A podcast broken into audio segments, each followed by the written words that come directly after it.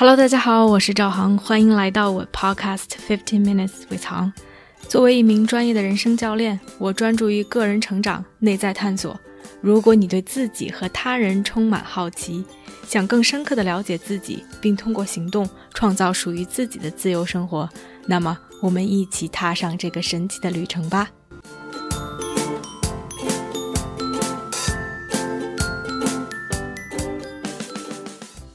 Hello，大家好，欢迎来到这期的 Podcast。最近 Netflix 有一部剧非常的火，叫《Squid Game》鱿鱼游戏。我 binge watch 了九集之后，花了一些时间把自己的想法成整理成了两集 Podcast。在上一期的 Podcast 里面，我讲了关于我们人类的 survival instinct，我们这种求生的本能，我们的选择，以及当我把自己放到鱿鱼游戏里。我会在哪一个游戏环节中死去？而这期我想分享一下关于《The Game of Life》我们生活这个游戏。对上一期感兴趣的朋友可以回去听。同样的，Spoiler Alert，在这期的节目中，我也会分享关于影片中、关于剧中的一些情节。所以，如果你正在看或者是准备看，可以把这期 Podcast 存下来之后再听。如果你已经看完了这部剧，或者对他根本就没有兴趣的话，那就可以继续收听节目了。整个鱿鱼游戏的 set up 其实是非常的 brutal、非常残忍的这样的一个设置。它其实说的就是一群富人无聊了，不知道该玩点什么好，无法从生活中寻找到快乐、寻找到刺激，于是他们设计了这样的一个游戏，把这些在生活边缘的人。愿意为了钱而拼上自己性命的人聚在一起，玩一些小孩子的游戏，看他们相互屠杀，或者是被杀死。在这些富人的眼中，游戏的参与者根本就不是人，they are nothing。他们只是一些数字，他们根本连名字都不值得拥有。他们是四五六、二幺八、六十七。他们是这些活着的肉体，死去的尸体。他们只是一些玩物而已。在剧中有很多这样的鲜明，同时又 ironic，带有讽刺意味的对比和描写。其中一个环节就是参与游戏的一个人是一个医生，是一个 doctor。他和两个士兵串通好，在整个游戏的过程中去贩卖死去的人的器官，他来帮助这些士兵做解剖，而作为交换的条件，这些士兵告诉他下一个游戏会玩什么。直到他们这些人的小秘密被发现，所有的人都被杀死了，而杀死他们的理由是说他们打破了游戏的规则，告诉了这个人，给了他 advantage。告诉了他他不该知道的信息，让游戏无法公正公平的进行下去。乍一听是非常合理的理由，但是他们在强调公平，在这样一个泯灭人性，在这样一个屠杀淘汰就是让人死去的游戏环节中，你来跟我们谈公平，这是一件多么讽刺的事情！在你杀人的时候来谈公平吗？另外一个对比就是，游戏的参与者在整个游戏的环节中，他们有很多情绪上的起伏，他们有对彼此的关心，他们有对过去的怀念，他们有生气、伤心，在一起的温馨、互相关怀，甚至有一些开怀大笑的时刻。他们有求生的欲望，有性欲，他们就像生活在正常社会里的人一样。上演着一幕一幕自己的剧本。从游戏设计者的角度来讲，那真的就像是在看一部戏。游戏的设计者高高的站在隔着玻璃窗的荧幕后，慢慢看着一幕一幕的发生。他们才不会关心这些小的情绪，哪怕是巨大的痛苦和悲伤，哪怕是无法遏制的愤怒或者是惊悚。而游戏的设计者觉得这些都毫不相关，他们关心的只是刺激，只是谁生谁死，只是自己有没有下对注，只是他们的享乐。而这些强烈的对比，就让人觉得是 so messed up。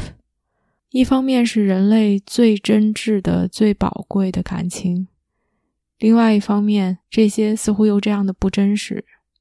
把自己抽离出来，就像在笼子背后看着这些兽一样，看着他们之间的一些感情，你能感受到的就是冷漠和不相关。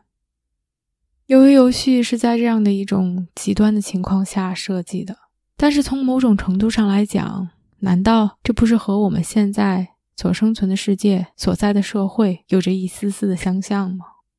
我们作为平凡的平庸的人，生活在这个世界上，在某种程度上，不就是在玩富人的游戏吗？富有的人、掌权的人，他们来制定了一些游戏规则：什么是好，什么是坏，什么是公平，什么值得惩罚，什么值得奖励。而普通的人，没有权利的人。我们只能按照这个游戏去玩。当然，他们没有夺走我们的生命，但是并不是所有的规则或者是制度都是完全的公平的，或者说都是合理的。而要推翻他们，或者是重写这些规则，又有多少人去反抗，甚至奉献了自己的生命，才让他们得到了一点点的撼动，才让事情变得真正的更公平一些。生活的游戏就像鱿鱼游戏一样，充满了各种各样的不确定。你会做一些选择，有一些选择似乎是别人为你做的。有的时候，by pure chance 或者是 luck，你就可以生存下去，或者是你就会死去。就像鱿鱼游戏中，你选择穿什么数字的背心儿，或者是你选择在玩翻糖时选了什么样的图形，可能就决定了你的生死。而在生活中，可能有些 incident 或者是 accident，你就恰好走在那条路上，坐了那架飞机，和这个人有了这样的一个对话，出生在那个国家，出生在那个家庭里。所有这些不受你的控制，或者是没有经过思考的选择，可能就注定了你的一生会朝某一个轨迹去发展。而哪怕是那些经过你思考的选择，关于事业，关于朋友，关于爱情，其实不也都是我们在自己的小剧场里面上演的一出戏吗？如果抽离开来，从一个更高的角度去看，我们其实就是这么赤条条来，赤条条去。On a grand scheme of things, it probably means nothing，可能就没有任何一点的意义吧。这种想法听上去非常的悲观，但从某种程度上，其实又反映着事实和现实的生活。如果是这么的丧，如果一切都真的是没有太多的意义的话，then why bother？Why care？我们又要为什么去玩生活这个游戏呢？它到底又有什么意义呢？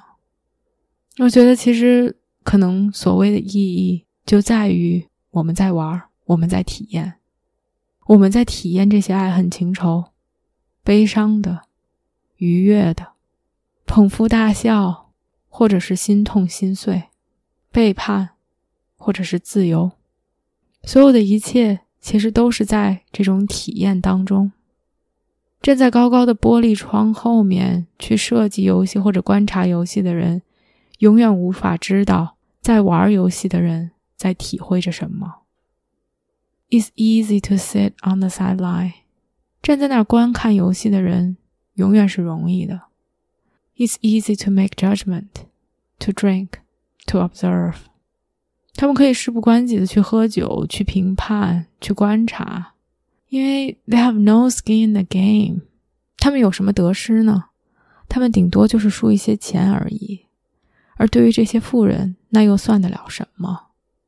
而真正的、唯一的可以去感受游戏的方式，其实就是去真切的体验，就是真的去玩儿。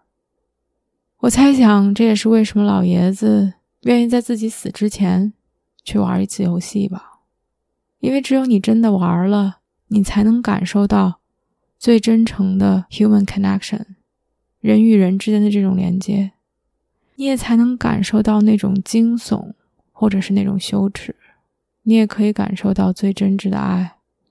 所有的这些经历，才让玩的过程变得真实，才让活着变得真实。老爷子在最后说：“他说最穷的人和最富的人有一点相似之处。他说，everything gets boring，所有的一切都失去了意义，都变得无聊。我觉得对于富人来讲，在没有什么刺激，在一切都太来的容易的时候，sure，it does get boring，因为这种 passive joy。”这种不通过任何努力就可以享受到的欢欣、喜悦和幸福，it gets dull，它变得无聊而愚钝。但是对于穷人来讲，当他们在那样的游戏的设置环节中，在可怜的如蝼蚁一般去为了钱而赌上自己性命的时候，他们并不 boring。哪怕他们在 suffer，他们的 suffer 是真实的。对于他们来说，at least。They have something to fight for。他们有一些值得为他们奉献上生命的东西。也许这是最穷的人和最富的人之间最大的差别吧。所以我觉得，哪怕生命，哪怕生活就是这样的一场游戏，哪怕可能我们就是这样赤条条的来，赤条条的走，最后可能我们都不是一个 number，is nothing，我们不会被记住。与其问我们为什么来玩，不如说我们为什么不玩呢？因为体验让所有的一切都变得真实。我觉得乐观并不是说不知道生活的苦难，并不知道生活的挫折，而恰恰相反，真正的乐观是在知道了所有的一切，甚至是经历过千百万种痛苦磨难之后，依然相信。依然选择相信，相信生命中的这些快乐、这些富足，以及我们的创造。相信我们可以创造出我们想要的体验，哪怕生活只是一场游戏。I want to give it all。我想用尽全力的去玩。I want to love like it won't hurt, and dance like nobody watches。生命如果只是一场游戏。我希望我们的体验值回票价。好了，这期就说到这里，我们下期见。